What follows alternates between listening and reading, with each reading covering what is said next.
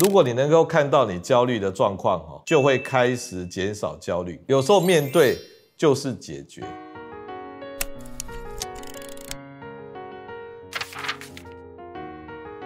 这是我们焦虑系列里面的第三集。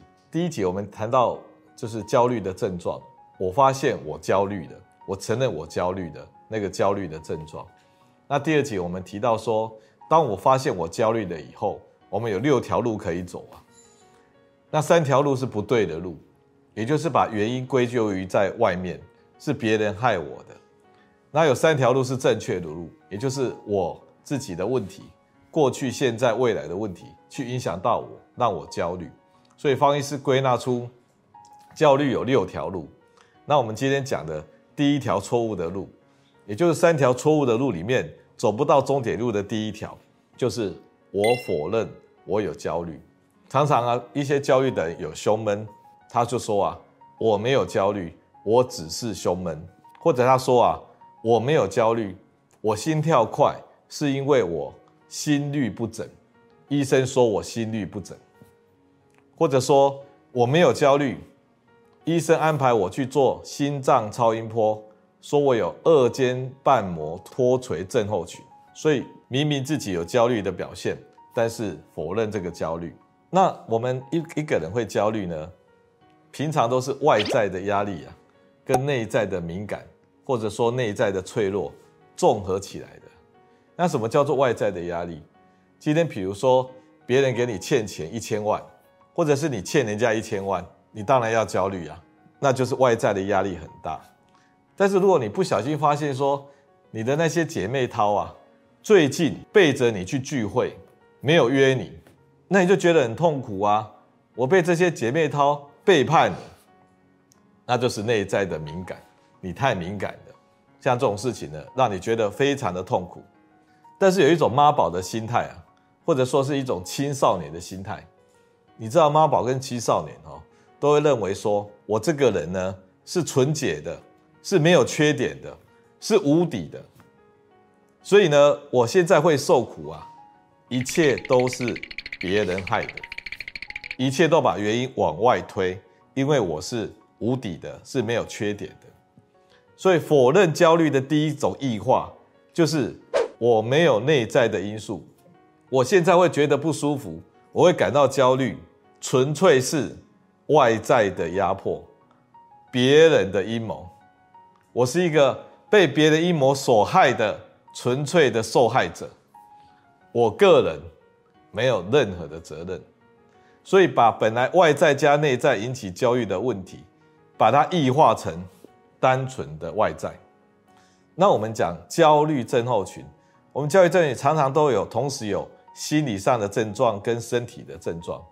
比如说，心理上会担心、会害怕，而且会重复的担心，那脑袋都在想那一类的事情，还感到觉得头都昏昏的。那晚上要休息也休息不下去，睡不着，那就是心理的症状。我们也会有身体的症状啊，比如说透过自律神经系统，交感神经很强。我们就会胸闷、心悸、呼吸混乱，然后肌肉僵硬啊，肠胃不正常，这就是身体的症状。那我也会透过一些神经性发炎，让我们偏头痛发作啊，哦，这些就是焦虑症候群，同时有身体跟心理的表现。你知道有一个自我洁癖吗？所谓自我洁癖，就是说我这个人，或者说我的脑袋、我的心理，绝对是没有问题的。那把这个我哈抽离了，不承认我是有问题的。好，用那个超我来取代我，我没有问题，我这个人是完美的。那用一个虚拟的超人的我来做自我认同，也就是我绝对没有问题的那个超我来做自我认同，啊，抛弃那个呢有弱点的、脆弱的我，真正的我。然后常常自己以为说啊，这一点工作压力呢，对我来讲不算什么啊，我还负担得起啊。事实上已经负担不起，在焦虑了。过去那一件创伤，我已经疗愈了啊，我已经不在乎了啊，完全没有在乎啊，事实上还在影响他。那家庭都很稳定啊，经济状况也很好啊，我没有理由要焦虑啊，都用那一种超我、虚拟的我来自我满足、自我认同，而觉得那一个会焦虑的我应该不是我，不承认那一个我。那就会导致第二个异化，也就是本来是心理的症状加身体的症状，那就会变成纯身体的症状，也就是我只有身体器官有问题，我没有焦虑，我不会焦虑的，我只有胸闷心悸，我一定是心脏有问题，我如果肠胃不舒服，一定是肠胃有问题，我这个人的脑袋，我的心理是无底的，是不会有问题的，也就是说。有一种那个惯老板然后就说老板绝对不会错，如果有错，一定是员工的能力不足，没有及时的提醒老板，所以我的大脑绝对不会有问题。如果有问题，绝对是我的身体、我的器官不争气产生的问题，这就是第二个异化。那这张图告诉你哈，我们照理来讲，一个人感到焦虑哈，是一加一加一的。这三个一代表什么呢？第一个一，外在的压力；第二个一，我们大脑的敏感；第三个一，我们身体的组织不争气。所以是三个合并在一起产生焦虑的表现。但是哦，你一旦异化了以后啊，你就不承认你脑袋有问题了。所以只承认有外在的压力跟身体的问题，不承认你脑袋是有问题的。那我举肠躁症为例了哈，肠躁症也是一种。焦虑的身体表现呢？为什么我会莫名其妙的去拉肚子或者是便秘呢？尤其是有压力的时候，他的表现就会更明显。那这样这样的病人呢、啊，他第一个想的是啊，我的肠子应该有问题，我肠子有病嘛，所以我才会肠子不断的拉肚子跟便秘嘛。然后我应该要去做一系列的检查，找到那个肠子的病，然后去掉那个病因，我的肠子就会恢复健康了。所以我要不断的做检查，找到那一个弱点，然后治疗那个弱点。然后他个人是觉得说啊，我这个人明明好好的，我怎么会有一个脆弱的肠子呢？完全配不上我这个厉害的人啊！我应该把这个肠子呢，这个治好。如果治不好呢，如果可以把它换掉啊，换一组新的呢，他都可能要把它换掉。所以他都把原因呢，全部算在啊，他肠子不好的头上。那他也可以说啊。哎，我的肠子其实是还好哦，我是吃进去的食物害的，我对某些食物过敏，如果没有这些食物害我的肠子，我就不会有这些症状了。所以他不断去收集那些会让他食物过敏的清单呢，那他认为说，只要我避开那些邪恶的食物，我的肠子就会好一点，乖一点。所以总而言之啊，我是被那些邪恶的食物。害得我的肠子呢变成这个样子的，或者是我的肠子不争气，可能里面有不不良的细菌啊，那让我的状况不稳定，所以我得到肠燥症啊，是肠子或者是外来的食物害的。至于我这个人呢，我是绝对没有焦虑的问题的，可能大部分人都停留在这个想法。那方医师就来分享这件事情，一个在二零二一年啊，两年前在 Cell 细胞这个。有名的科学杂志上，他所做的一个研究啊，他拿了一只老鼠来，然后用化学药品啊，在它的大肠肠子上去刺激它，让它肠子产生发炎，那肠子发炎就会疼痛啊。这个老鼠呢，就把这个发炎疼痛啊记到大脑上，一般是记在哪里呢？记在岛叶。我们大脑一个内侧哈，内侧地方有一个叫岛叶。这个岛叶专门把内脏的不舒服呢记录下来，结果啊，已经救下来老鼠，如果你去刺激那个岛叶，然后它就引起肠子的发炎，这很厉害吧？肠子本来先发炎，然后大脑就记住了，那你去刺激大脑记住的这一部分，竟然会导致肠子主动发炎。这个实验是非常有启发性的哦。比如说呢，我们身体啊，如果发生了一些状况。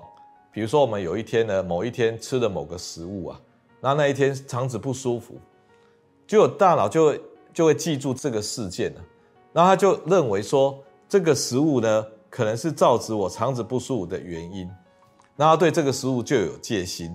那下次如果遇到同样的食物啊，他就有戒心了哦，他就准备好会发炎了哦，然后它会发炎的成几率就比较高一点哦。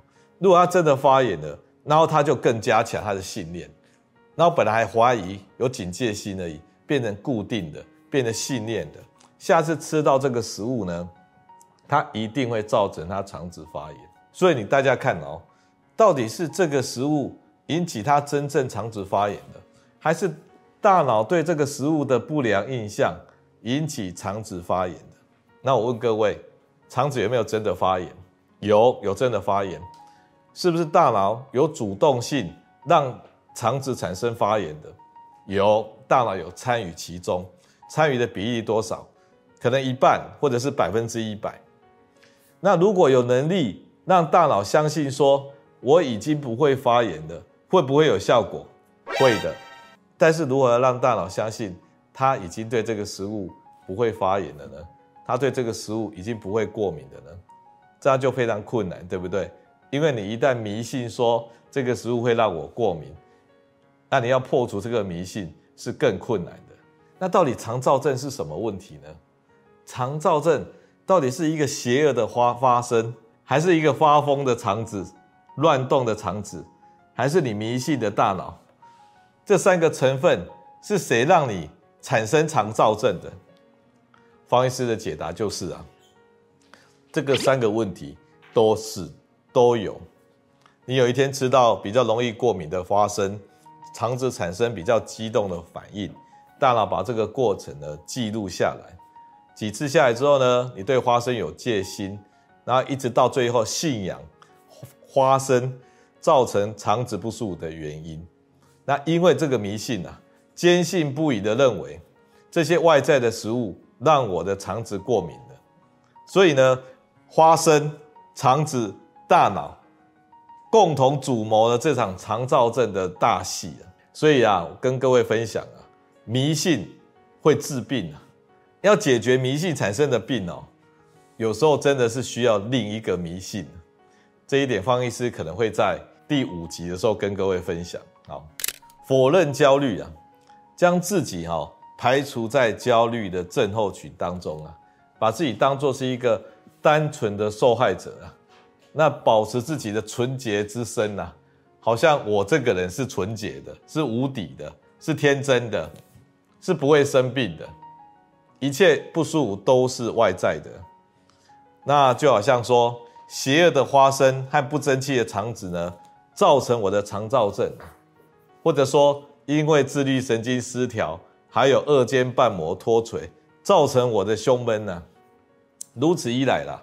只能用另外一个迷信去治疗那样的迷信，那这样子的做法呢？否认自己有焦虑，这个是不会去真正面对焦虑的啦，也会浪费了这个生病的机会去调整自己啊。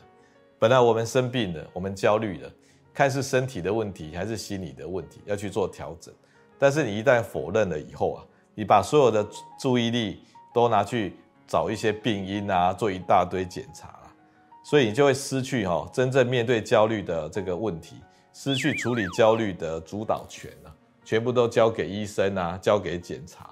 那这是一个很妈宝的一个世界当中啊，就好像以前小时候你跌倒了，然后妈妈都会打那个地板说啊，地板坏坏，地板坏坏啊，地板让你跌倒了。那到了大人版的哈，就是否认焦虑了。那所以最后呢，就是要面对焦虑。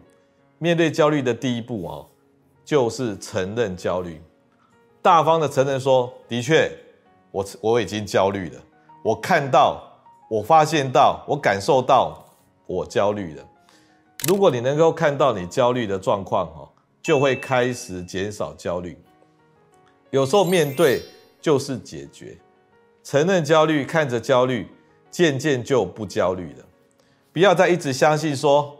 医生说我的自律神经失调，我的二尖瓣膜有问题，我的肠子有细菌，我对一大堆食物过敏。这些迷信，如果你参与其中啊，你只会越陷越深啊。所以今天方医师就分享这两个重点：大方的承认焦虑，然后不要去迷信这些外在的原因，哦，自己也要负一部分的责任，这样才会走上改善焦虑的正途。谢谢各位。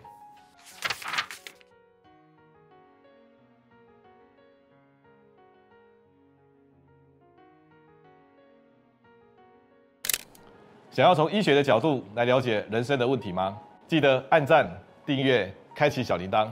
分享给所有的亲朋好友，让我们一起提升台湾的医疗文化。